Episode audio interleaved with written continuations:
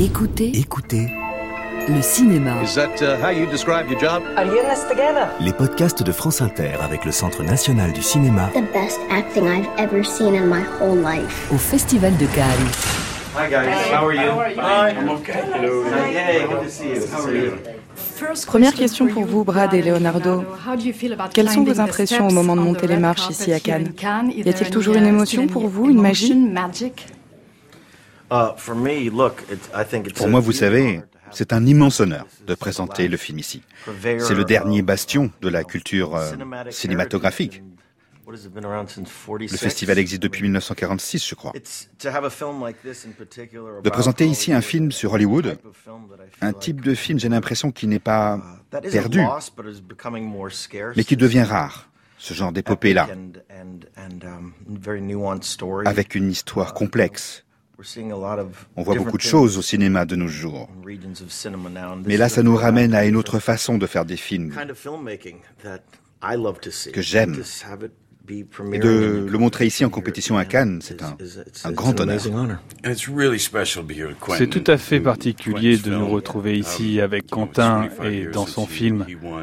Il a remporté la palme ici il y a 25 ans et c'est un moment particulier, important pour lui.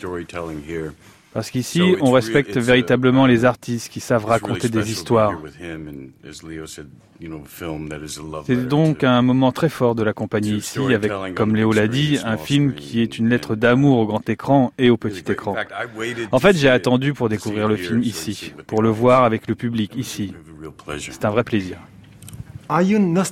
Êtes-vous nostalgique d'un certain âge d'or d'Hollywood montré dans le film Et comment vous sentez-vous dans le Hollywood d'aujourd'hui Êtes-vous à l'aise avec votre époque Uh, We've had a lot of discussions about that. On en a beaucoup discuté entre nous. Moi, je suis quelqu'un de nostalgique, en général. Uh, part of me lives in the 1930s or J'ai toujours 40s. un pied dans les années So I 30 ou listen 40. to music J'écoute que cette musique-là, d'ailleurs.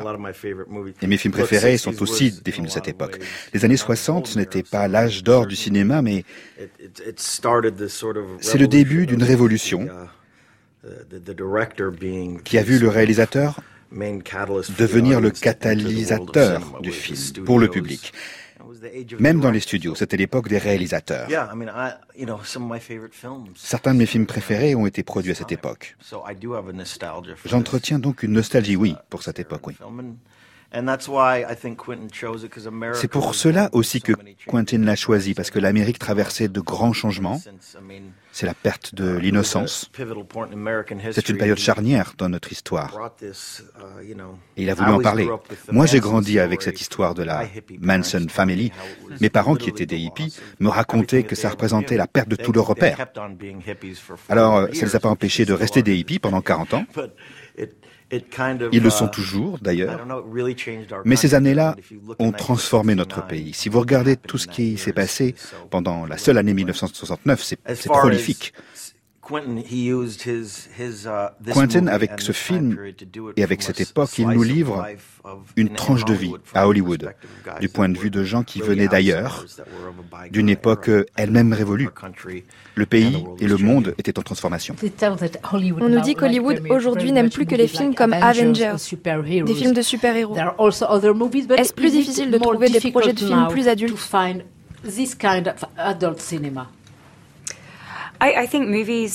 J'ai l'impression que le cinéma, tel que Quentin le pratique, comme on l'a dit, se fait plus rare, il me semble. C'est intéressant aujourd'hui de revenir à 1969, avec des personnages qui travaillent dans le cinéma et qui ont tout à fait conscience des changements rapides qui sont en cours. C'est un écho intéressant avec notre époque.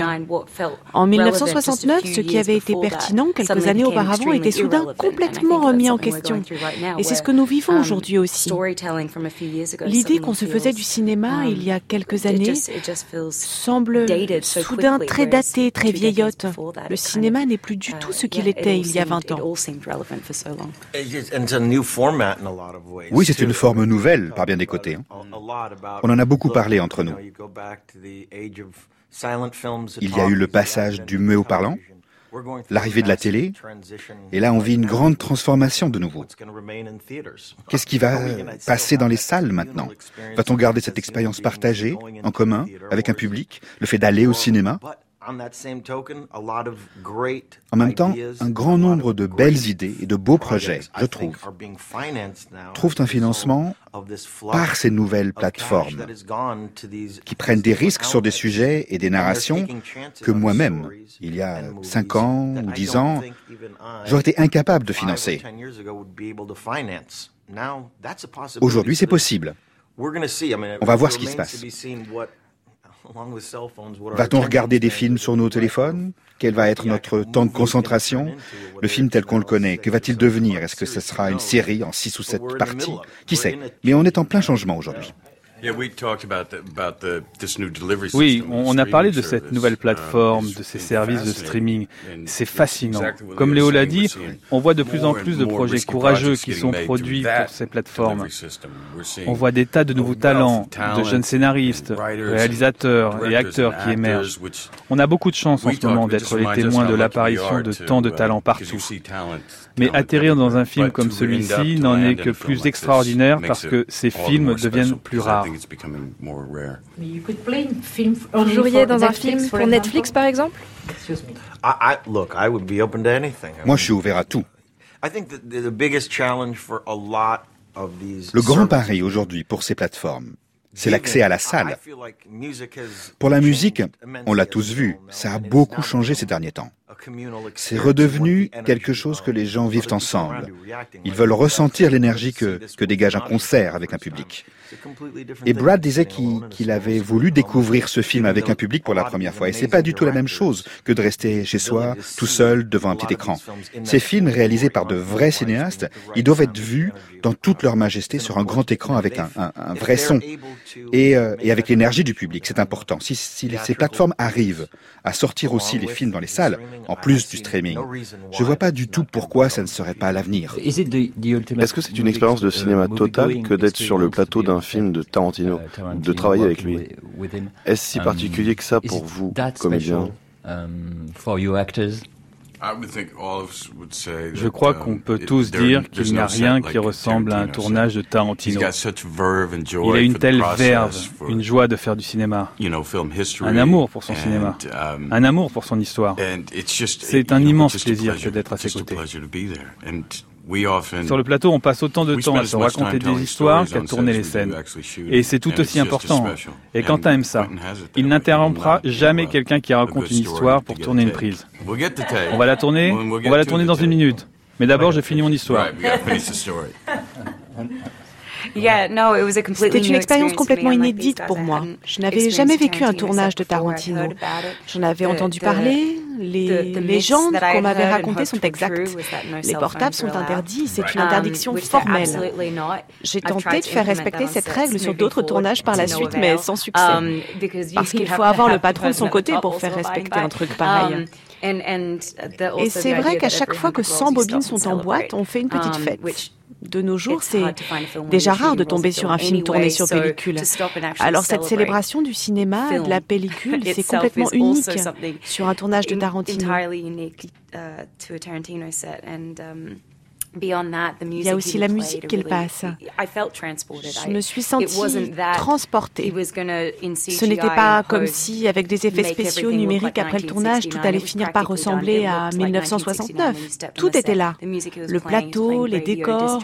On était en 1969. La musique, il nous passait aussi, la radio, des DJ de 1969. Un téléphone n'a pas sonné à un moment pendant la prise Ah oui, une ou deux fois. Il te l'a confisqué. C'était pas le mien. Celui d'un autre, c'était. Le type, il a pris la poudre d'escampette, hein, comme on dit. Je voudrais revenir à la nostalgie que vous éprouvez vis-à-vis de cette époque, 1969. Vous avez tous beaucoup de succès dans le Hollywood d'aujourd'hui. Qu'est-ce qui manque dans cet Hollywood et qu'on trouvait à cette époque, dans les années 70 Bonne question.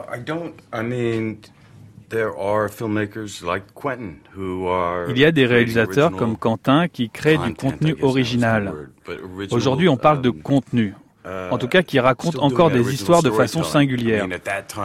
À l'époque, on pouvait découvrir Bonnie and Clyde ou Easy Rider et tous les films qui ont suivi, et qui pour moi sont les plus grands films de l'histoire du cinéma. Il reste un peu de ça aujourd'hui, mais les risques sont surtout pris par les plateformes de streaming. Le risque, le pari, l'invention, l'originalité, il existe toujours, mais il trouve de nouveaux moyens pour émerger. Il se retrouve de moins en moins dans les salles.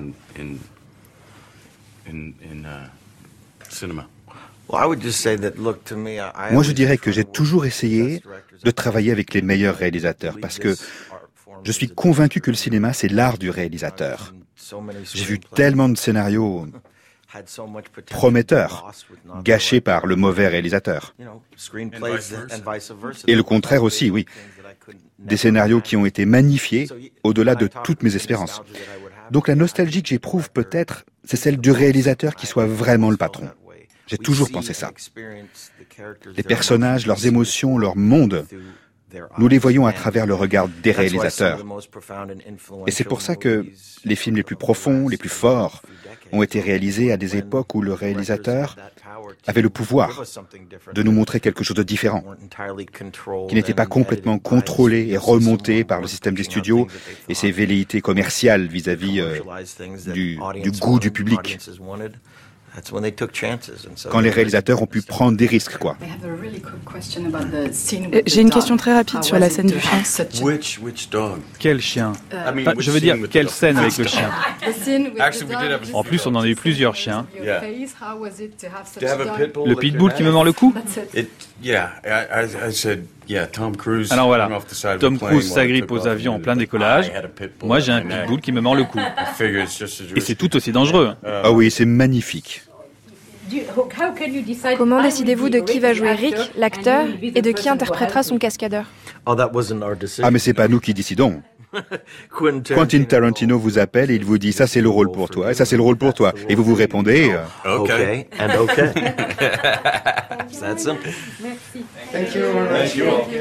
Écoutez le cinéma. Écoutez sur franceinter.fr. Et vivez le Festival de Cannes avec France Inter et le Centre national du cinéma. Retrouvez toute l'actualité du festival. Les grands débats du cinéma d'aujourd'hui avec le CNC. Les masterclass du festival avec John Carpenter, Martin Scorsese, Sylvester Stallone, Alain Delon, John Travolta et bien d'autres. Ainsi que les émissions de France Inter en direct de la Croisette. Et toutes les interviews en intégralité de celles et ceux qui font le festival cette année. What? I'm thinking zombies. Écoutez, écoutez le cinéma. Une série de podcasts exceptionnels de France Inter avec le Centre national du cinéma. À retrouver dès maintenant sur franceinter.fr.